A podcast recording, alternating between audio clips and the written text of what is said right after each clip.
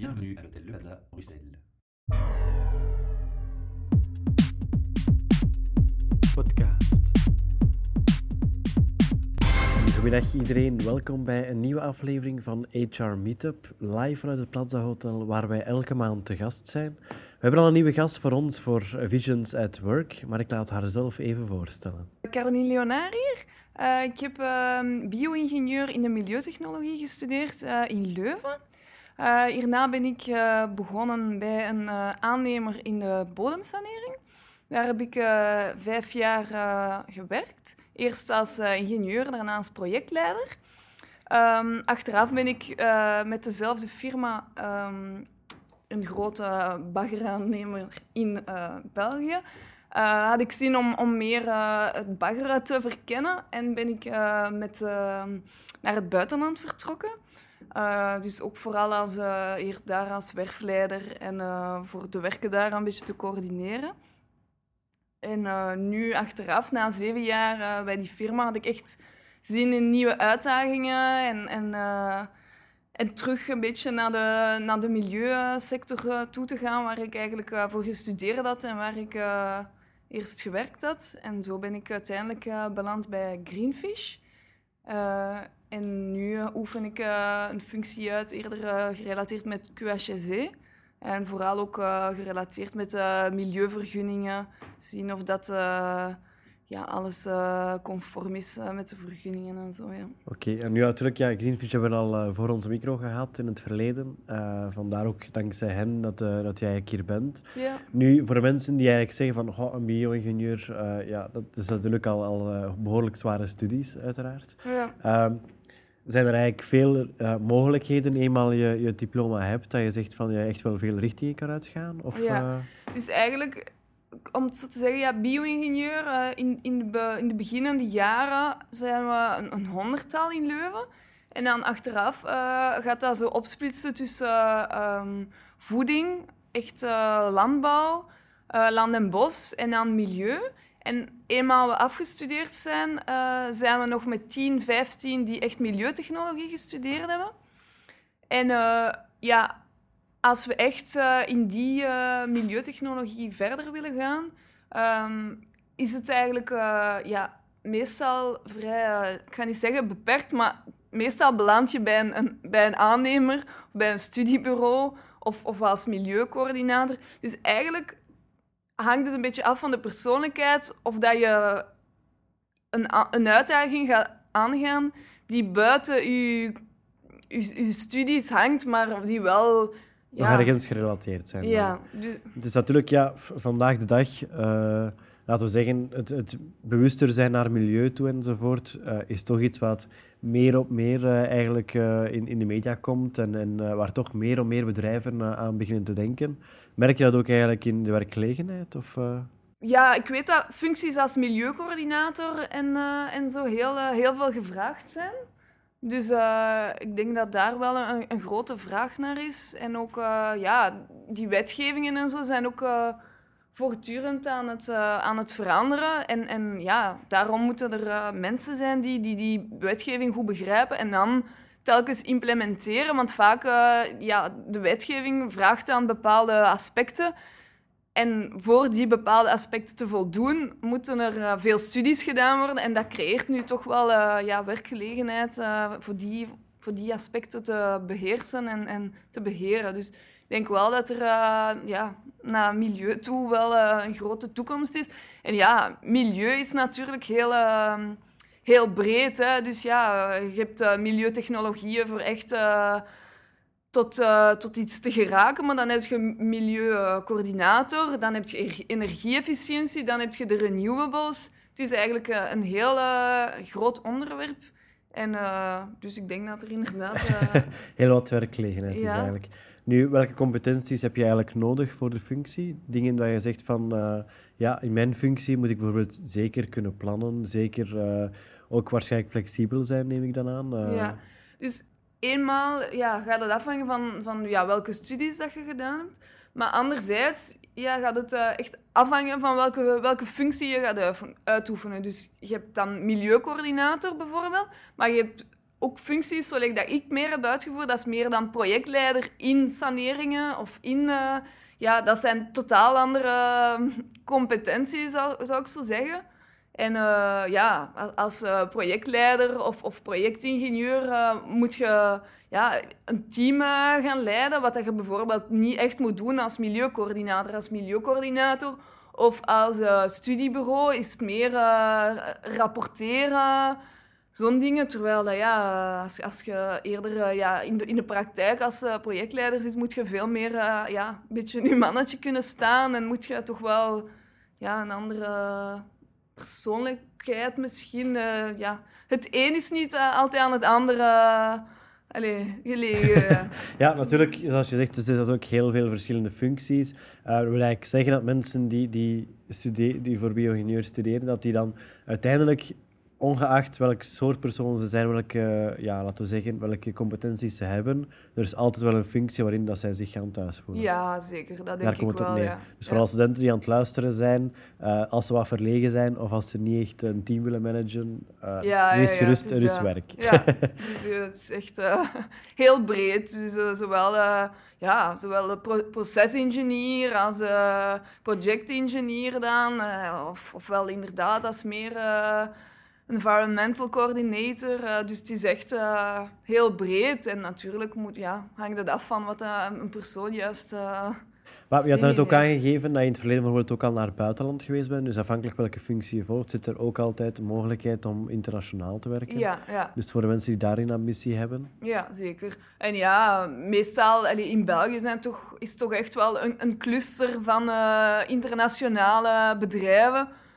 Dus vaak als je een beetje zoekt, dan vind je een bedrijf die dat internationale takken heeft. En dan is het wel eh, gemakkelijk om... om gemakkelijk. De sprong te wagen eigenlijk. ja, eh. om, om dan te vragen om eh, eventueel naar het buitenland te gaan, ja.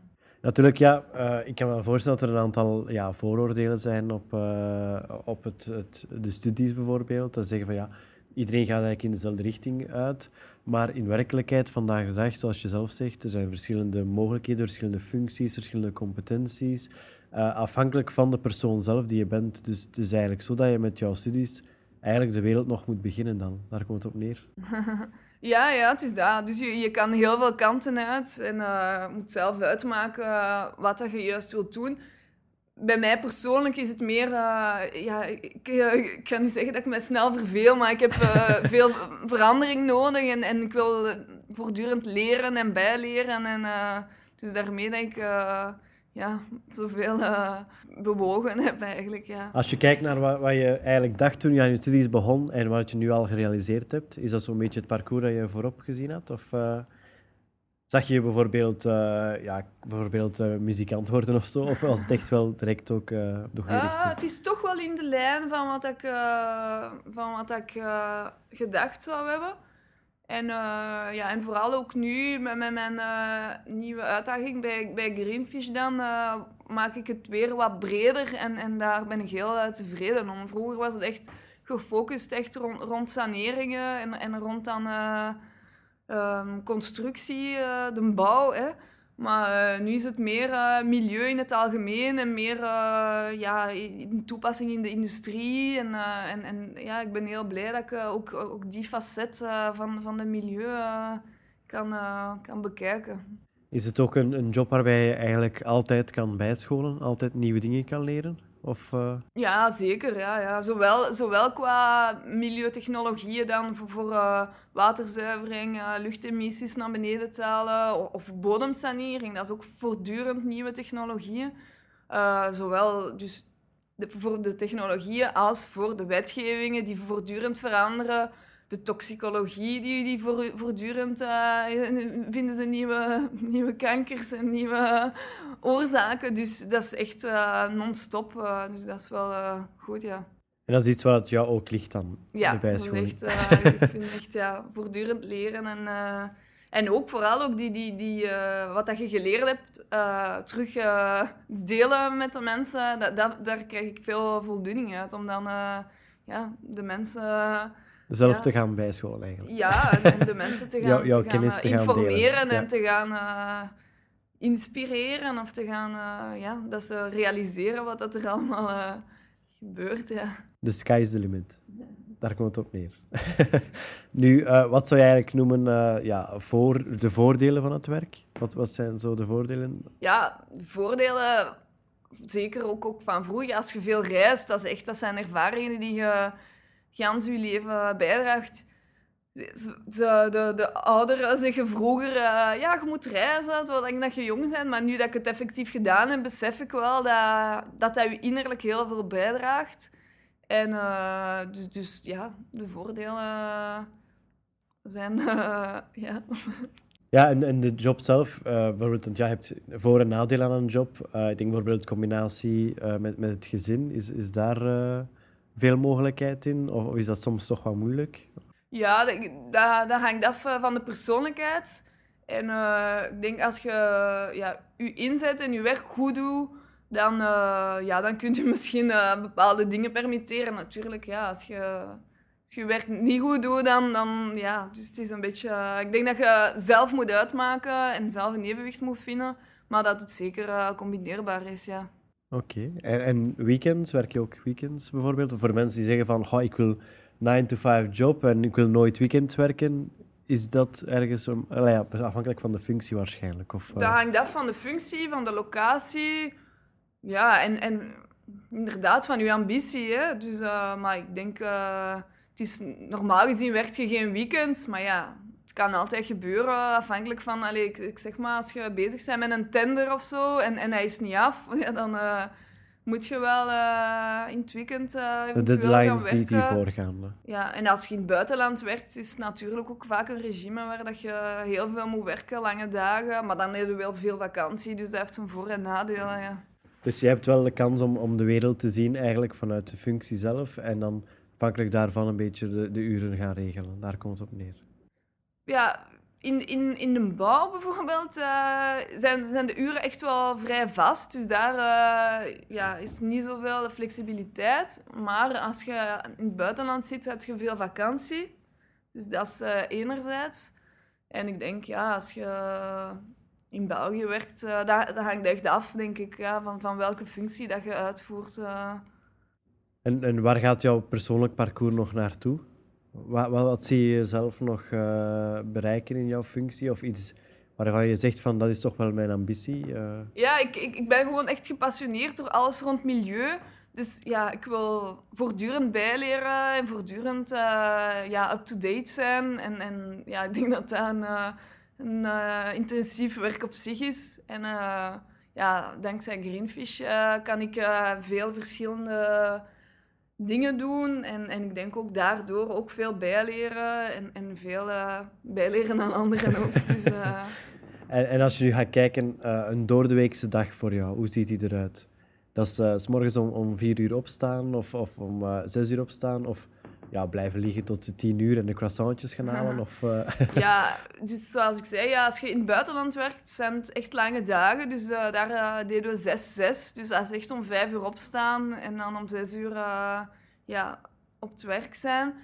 Maar ja, als je op een grote site zit of zo, dan, dan, dan kun je overdag naar, op, op plaatsbezoek of kun je overdag wat buiten. Dus dat maakt het natuurlijk wel lichter dan 12 uur achter een computer.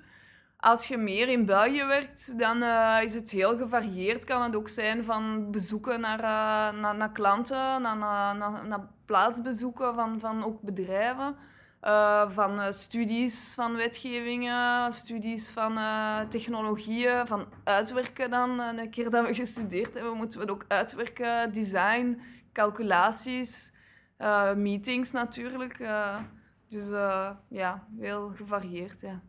Nu, uh, wat geeft jou momenteel het meeste voldoening in jouw functie? Wat mij veel voldoening geeft, uh, ja, is, is, is echt bijleren en het leren aan anderen. Dat is echt waar ik ja, echt veel voldoening uit haal. En dan ja, de, de, ja, als, als je een, een, een, het uitvinden van, van het uitzoeken van bepaalde aspecten, de oplossingen vinden aan bepaalde problemen.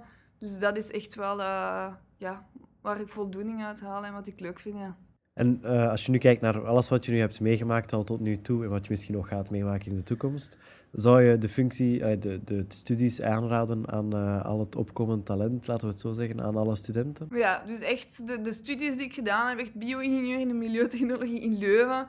Als ik studies zou herdoen, zou ik echt dezelfde doen. En ook op, op dezelfde locatie. Ik vond echt de studies heel interessant en uiteindelijk heel nuttig voor wat ik tot nu toe gedaan heb. Echt sinds er is ik ga niet zeggen geen dag, maar het is echt wel heel uh, toepasbaar voor wat ik uh, moet doen uh, dagdagelijks. Dus het is echt praktijkgericht, daar komt het op neer. Allee, ik wil zeggen, praktijk, je gebruikt heel veel in de praktijk wat je meegenomen hebt. Ja, het is echt wel ja, veel theorie, maar theorie dat je nodig hebt echt voor, ja, voor in, in, de, in de praktijk. Ja. Oké. Nu, uiteraard, ja, we, we, nodigen iedereen uit om zeker en vast ook eens op uh, de website te gaan kijken van de KU Leuven. Weet nooit dat je zegt van, uh, ja, dat is iets voor mij en dat ze zich ook gaan inschrijven dankzij dit interview. Ja. Uh, bedankt uiteraard om even de tijd vrij ja, te maken. graag gedaan. En ja. ik zou zeggen, we zien elkaar zeker binnenkort nog eens ja, terug. Ja, oké. Okay. Ja, dag, bedankt. Dankjewel. Podcast.